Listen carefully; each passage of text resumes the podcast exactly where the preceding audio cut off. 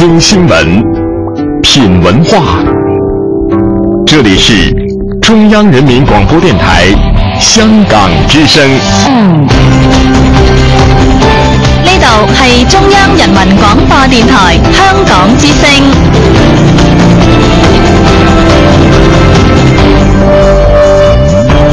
请锁定数码广播三十二台，全天候为您服务。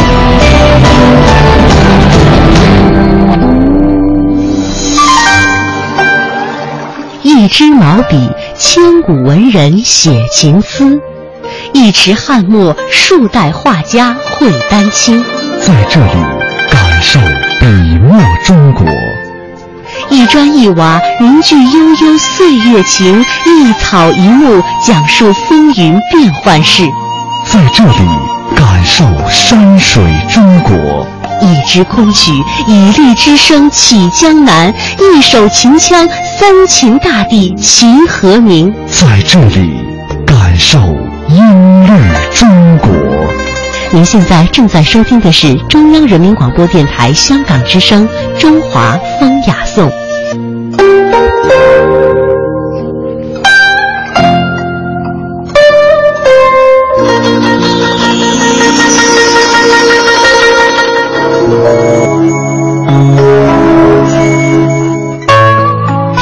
华文化精髓，颂华夏历代风雅。欢迎各位锁定中央人民广播电台香港之声数码广播三十二台的《中华风雅颂》。各位好，我是郑博。大家好，我是文艳。在今天节目的上半时段呢，我们来了解四大名绣之一的湘绣之美。接下来，我们走进人文中华。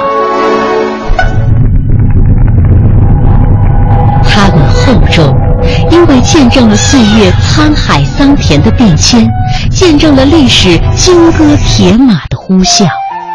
它们珍贵，因为岁月无法复制，历史不会重演。大明宫、大雁塔、颐和园、故宫、庐山，每一处都值得我们一再停留，细细回味与感知。中华风雅颂，人文中华。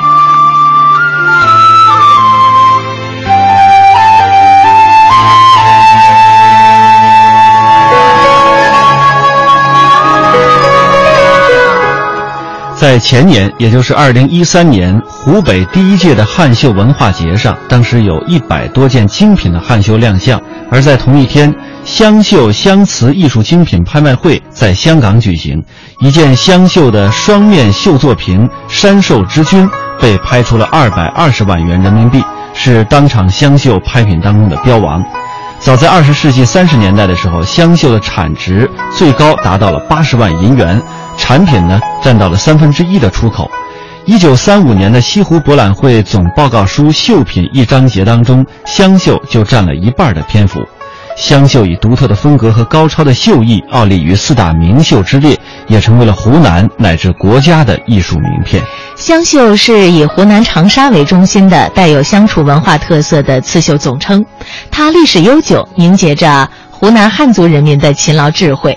湘绣是我国四大名绣之一，全世界闻名。有关湘绣的传说故事，长期以来都是口耳相传，在民间到处流传着。是的，所以说呢，在今天节目一开始呢，我们先来给大家说一个非常关于湘绣的美丽的传说。相传古代啊，湘江一带住着一位美丽的汉族姑娘，她的名字呢叫阿香，心地温柔善良，呃，非常擅长刺绣。经过她的手绣出来的花鸟鱼虫，就像活的一样。这阿香姑娘呢，平日里就是帮助村民做一些刺绣的手工为生。有一天呢，阿香在湘江边遇见了上山砍柴的一位樵夫阿忠，这二人是情投意合，私定终身。但是呢，阿香的爸爸嫌这个樵夫阿忠啊家里太穷，不愿意，想把女儿呢许配给村里有钱的人家。这樵夫阿忠为了迎娶阿香呢，想尽了一些办法，就去呢，呃，进山去啊，寻找一些这个千年的神木，想伐木来赚钱，来盖一座大房子。可是呢，那一年山洪爆发了，阿忠被冲走了，再也没有了消息。伤心的阿香就在湘江边流干了眼泪，她的刺绣也再没有了生气。湘江水也因此每到夏天就会涨水，啊，发出怒吼之声，仿佛是在唤回阿忠。后来，阿香也没有嫁人，只是把自己的刺绣的手艺交给了更多的姑娘，并且祝愿她们能够找到自己的意中人。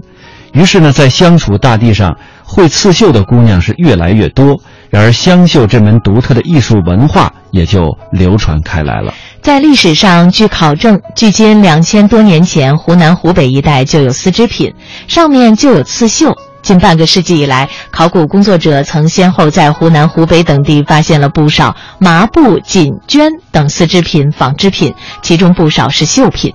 这些文物生动地反映了楚文化、楚国丝绣的历史，让人们更进一步地了解湘绣源流沿革及其绣艺传统。现在已经发现最早的实物呢，是一九五八年从长沙楚墓当中出土的一幅龙凤图。一九七二年，马王堆汉墓又出土了四十件刺绣衣物和一幅铺绒绣锦。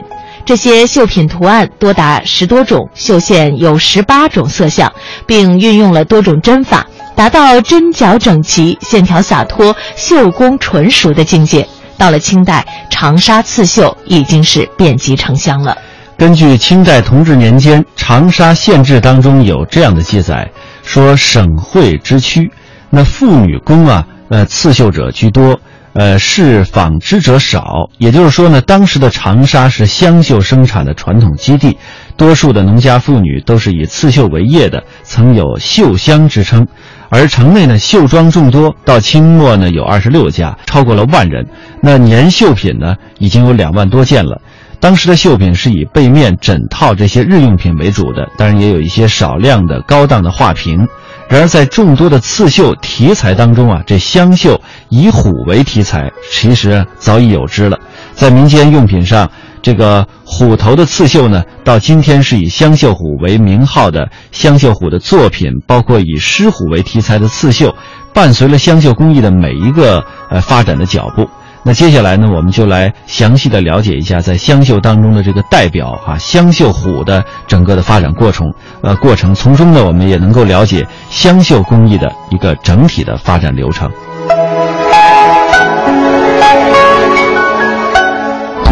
湘绣在早期承袭了俗绣之风，并没有自己独特的体系，多是民间妇女自绣自用的点缀之物。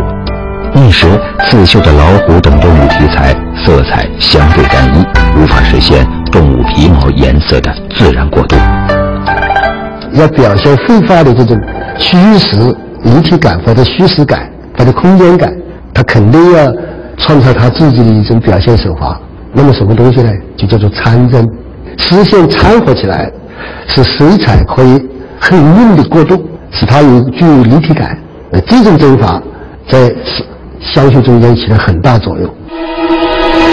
上世纪初，李一辉完成了一个突破，为了改变当时刺绣针法的色彩过渡不匀称的问题，他把丝线分成细致发丝，刺绣时在需要颜色过渡的地方。留出空隙，再用长短不一的针脚将不同颜色的丝线缠绣进空隙。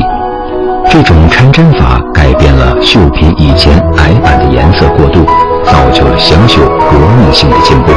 不仅解决了动物皮毛的颜色过渡，也给湘绣擅长的花鸟题材赋予了更多的表现方。题材的湘绣作品在众多刺绣中。脱颖而出。一九三一年，湘绣虎作品在西湖博览会上被评为最佳绣品。缠针法解决了颜色过渡，但并不使湘绣狮虎有呼之欲出的感觉。这是因为湘绣讲究平齐光亮，这种绣法对于传统的花鸟与山水非常适合，但对于表现狮虎的动感与质感，似乎还少了些什么。他其实几辈人都在绣狮子老虎，也没有以过去以绣。但是他们针子呢，好像也是用那个参针形式，参针形式来来定的。后来六一年的时候呢，六二年的时候，我们的师傅呢，我和师傅一道都在绣老虎，都在我在学习他的老虎。如果是用那个针法不行，我们师傅他是有经验，因为针法那个毛不能够蓬起来，就好像那些不是不不不是我没有真没有真正的毛感。随着湘绣工艺水平的不断提高，艺人们不满足于平针和缠针为主要手法的湘绣师傅，以于振辉、周金秀等为首的一批湘绣艺人对针法进行了创新。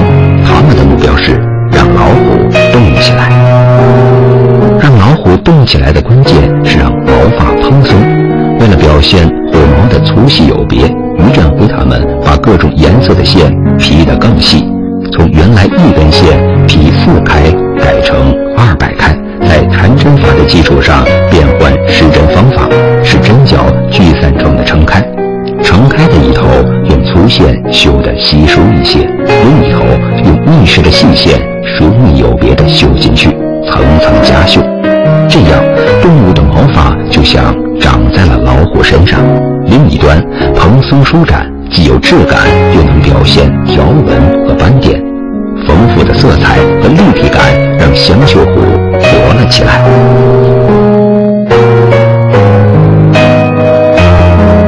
这是起的什么名字呢？这是我们李云新老师起出来的。这个名字是李云新是个是是个画画的，他也是搞狮子高的古典狮子啊，他很有研究。他起的叫叫做蓬毛针。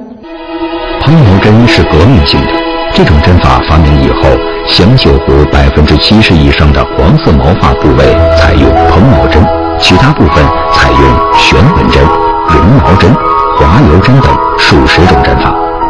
为了让香绣师傅有更传神的眼睛，艺人们尝试采用了旋油针法，利用丝线的光色反射，使眼睛更加炯炯有神。于振辉在刺绣眼睛时大胆加色，使用了黄、灰、绿、蓝、黑、白、红等十几种颜色，各种彩线的色阶加起来有二十五种之多。眼睛亮起来的蓬毛师傅更加生动逼真。八二年我们四大名绣比赛，一个一个第二届工艺美术博览会四大名绣比赛，我们先是就带着。一个银虎，一个狮子就去了，去了，我们就这两户都评了金杯奖，是收着那个去了猫啊金鱼，他们的猫啊金鱼绣的很不错。但是那以后呢，人家人家行政呢，先是猫，先是的虎，收拾的猫。我觉得从那时候才有这个概念啊，所以后来我们的先是有一种师傅的任务很大，那人家就是形成了先是虎。一九八五年。银虎和雄狮被中国工艺美术馆永久收藏。彭毛针技法也被湘绣用在其他动物毛发的刺绣上，它的出现提升了湘绣的写实与美感，并引来了其他绣种的关注与渴求。为了保持香绣的独有性，蓬毛针一直是香绣的独门绝技。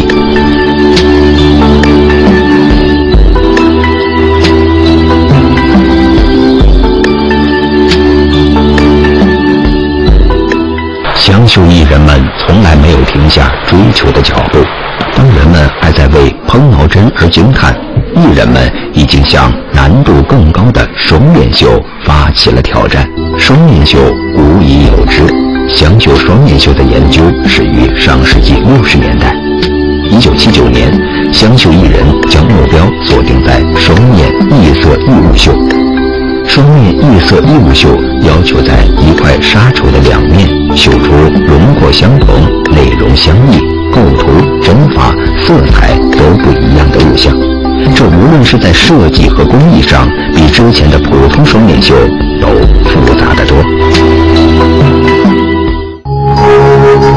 从一九七九年开始，湘绣艺人开始研究绣制这种全新的双面绣。他们为了达到双面刺绣。藏针引线的效果，把丝线劈成头发的四分之一粗细，在绣品背面不合适的情况下，做到了线头藏在另一面的线段不长于五分之一毫米。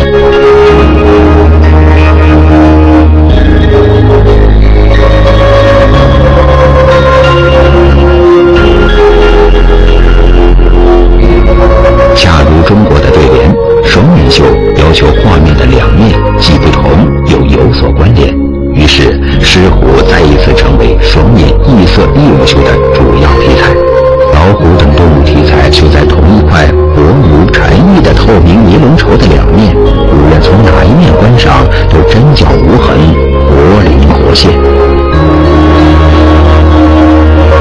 从喷毛针到双面全翼绣，湘绣会的声名一再被证明。各种不同题材的湘绣作品也随着这些工艺的革新更加丰富。